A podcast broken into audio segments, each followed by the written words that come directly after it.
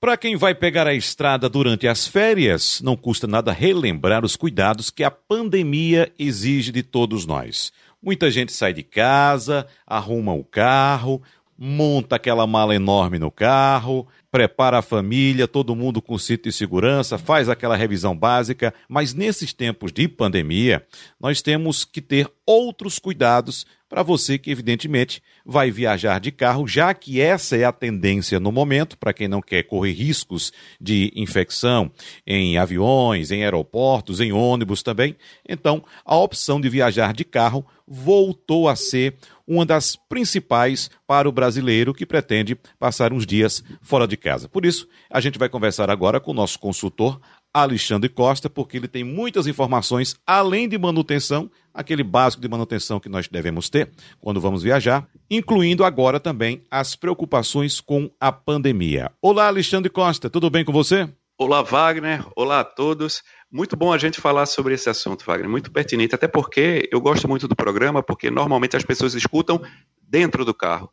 Então, tudo que a gente vai falar aqui, a pessoa vai poder aplicar, vamos dizer assim, de imediato, né? Isso é, é muito Alexandre. bacana. Bom, a gente pode até falar aqui, dar mais dicas a respeito, ou até repetir dicas é, de manutenção e segurança, Sim. mas como eu disse agora há pouco, Alexandre, estamos vivendo um momento ímpar na história Isso. do planeta, pelo menos nesse século. Não é a primeira pandemia da história, mas é, pelo menos da nossa geração, é a primeira pandemia. E como disse, Com as certeza. pessoas retomaram aquele velho hábito, Alexandre, que nós, quando éramos crianças, tínhamos, né, de viajar com nossas famílias. Eu fiz várias longas viagens com a família inteira dentro do carro, acredito que você também. E agora estamos, por uma questão de segurança sanitária, de saúde nossa também, evidentemente, estamos retomando esse tipo de viagem. Então, o que é que você diz para quem vai pegar a estrada nessas férias, nesse período agora, Alexandre? E até mesmo em outros períodos também. Exato. Isso é muito bacana porque eu cresci, crescemos, né, Wagner? Na época do famoso é, Shell Responde, não sei se você lembra daqueles encartes, né? Que eram, que eram distribuídos em alguns postos. E ali se passava muita. Eu colecionei aquilo, isso me deu muita fundamentação, ainda hoje, né? Sobre, sobre a questão do, do que você pode efetivamente é, mudar de postura, não só na manutenção do carro, mas vamos começar pela parte da postura. Ah, o primeiro ponto, Wagner, que eu falo aqui para os motoristas é essa questão é, do, do cuidado com a visibilidade porque a visibilidade é o que vai garantir a tomada de decisão. Então, tanto a visibilidade para frente, para os lados e para trás. Então, para quem vai viajar, eu tenho que garantir primeiro que o vidro parece uma coisa simples, né, Wagner? Mas isso é uma coisa que eu tenho esse hábito, aprendi até com o meu pai, de sempre limpar para-brisa antes de viajar, sempre limpar o vidro traseiro também, antes de viajar, ou seja, estou garantindo visibilidade para frente e para trás. Os vidros laterais também para que você tenha boa visibilidade dos retrovisores e também, coisa que pouca gente faz, uma limpeza nos faróis, porque à medida que o, o, a hora vai passando, né, e, e, a noite vai chegando, se o farol ele tiver muito sujo, isso vai comprometer o feixe luminoso e, consequentemente, o seu raio de visão, vamos dizer assim, ele vai ser reduzido. Então, o primeiro ponto para quem vai viajar de carro é a questão da visibilidade. Esse é um ponto fundamental. Então, as janelas limpas, retrovisores limpos e o farol também limpo. Isso você pode fazer na hora que você vai abastecer antes de pegar a estrada, que é o que eu normalmente faço. Né? Eu deixo normalmente para abastecer ali no finalzinho, porque enquanto está abastecendo, eu estou cuidando dessa parte. Outro ponto extremamente importante, além da visibilidade, é a questão dos pneus. Como a gente já falou várias vezes aqui, Wagner, pneu é o único componente do veículo que está em contato com o solo. Então, isso precisa ser visto, logicamente, previamente, né, o nível de desgaste. Lembrando que, pelo Código Nacional de Trânsito, o desgaste máximo ali no suco do pneu tolerável é de 1,6 milímetros, né, que você pode medir ali com a régua. Em algumas lojas existe um equipamento chamado profundímetro. É, essa, essa profundidade do suco, Wagner, é muito importante, porque é ele que garante, que ajuda a saída da eliminação da água e da, das impurezas entre o asfalto e o pneu. Então, a profundidade do suco é muito importante. E também a calibração. É, lembrando que muitas vezes, quando você vai viajar, tem mais pessoas dentro do carro, eu tenho que aumentar um pouco mais a carga de calibração dos pneus. Só que isso está informado no manual do veículo, ou na coluna interna da porta, ou em alguns veículos ali na tampinha de abastecimento. Então ele está mostrando ali quando o carro está carregado que você precisa aumentar um pouquinho a, a, carga dos pneus. Outra coisa, Wagner, que pouca gente lembra, sabe o que é? É a questão do step, sabe? De, da gente também calibrar antes de pegar a Perfeito. estrada. Eu tenho, eu tenho vários amigos meus que, que, assim como eu, trabalham viajando.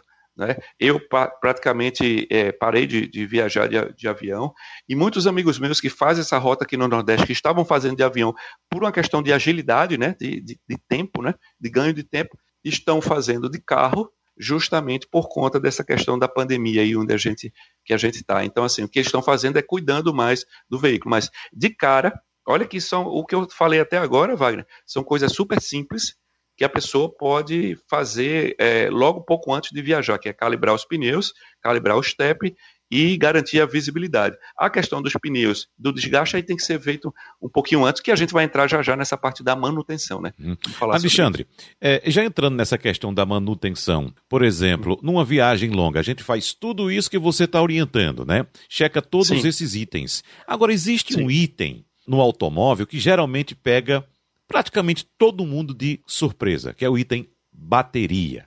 Né? Olha eu estou é rodando, é tô com meu... nem me lembro que o carro tem uma bateria. Estou lá há alguns isso é anos é rodando com o carro e às vezes nem me lembro que o carro tem uma bateria. Aí vai, Sim. eu vou para uma viagem, chego lá, tem uma surpresa, o dissabor de a bateria exatamente naquele momento, durante o momento de descanso, às vezes a bateria arriar, deixar o carro uh, sem energia elétrica e, e, evidentemente, sem poder dar partida.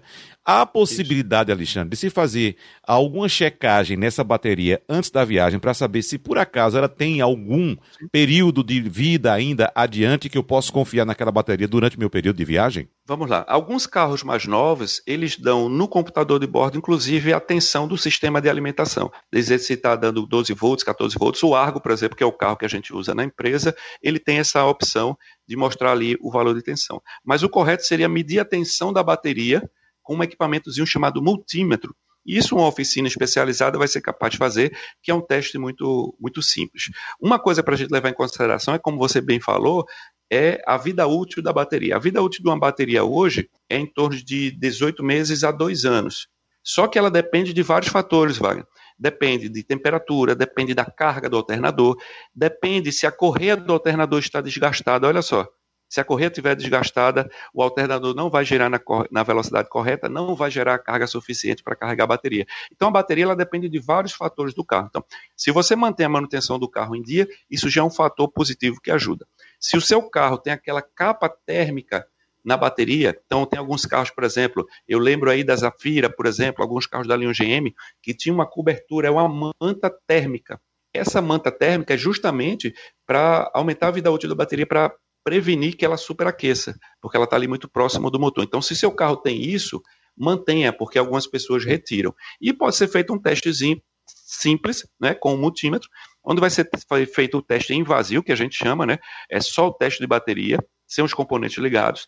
Depois o teste de partida, onde a tensão não deve cair abaixo de 10 volts e meio, lembrando que uma bateria automotiva, ela trabalha ali com 12,8 volts, mais ou menos mas durante a partida é consumido parte dessa energia, então a tensão ali vai cair, é normal, mas não pode cair abaixo de 10,5. Então, isso é um teste bem simples que qualquer oficina pode fazer. Lembrando, Wagner, que os carros mais modernos eles têm sensores na bateria. A maioria dos carros hoje eles vêm com um sensor é, no polo negativo da bateria, justamente para administrar a carga, gerenciar a carga que está sendo feita. Então, por isso que as baterias mais modernas estão tendendo a, a, durar mais. Mas essa informação que você falou é muito bacana. A gente pode passar na oficina e pedir para verificarem sim a bateria. Principalmente se tem resíduos que se formam ali no borne, que a gente chama de zinabre ou azinhavre.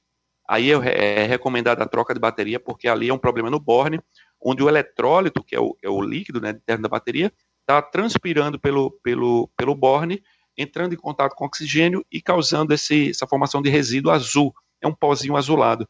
E isso causa o isolamento do borne da bateria, que pode fazer com que um carro não pegue. Então, simplesmente limpar o borne não resolve. Aí, nesse caso, teria que trocar a bateria.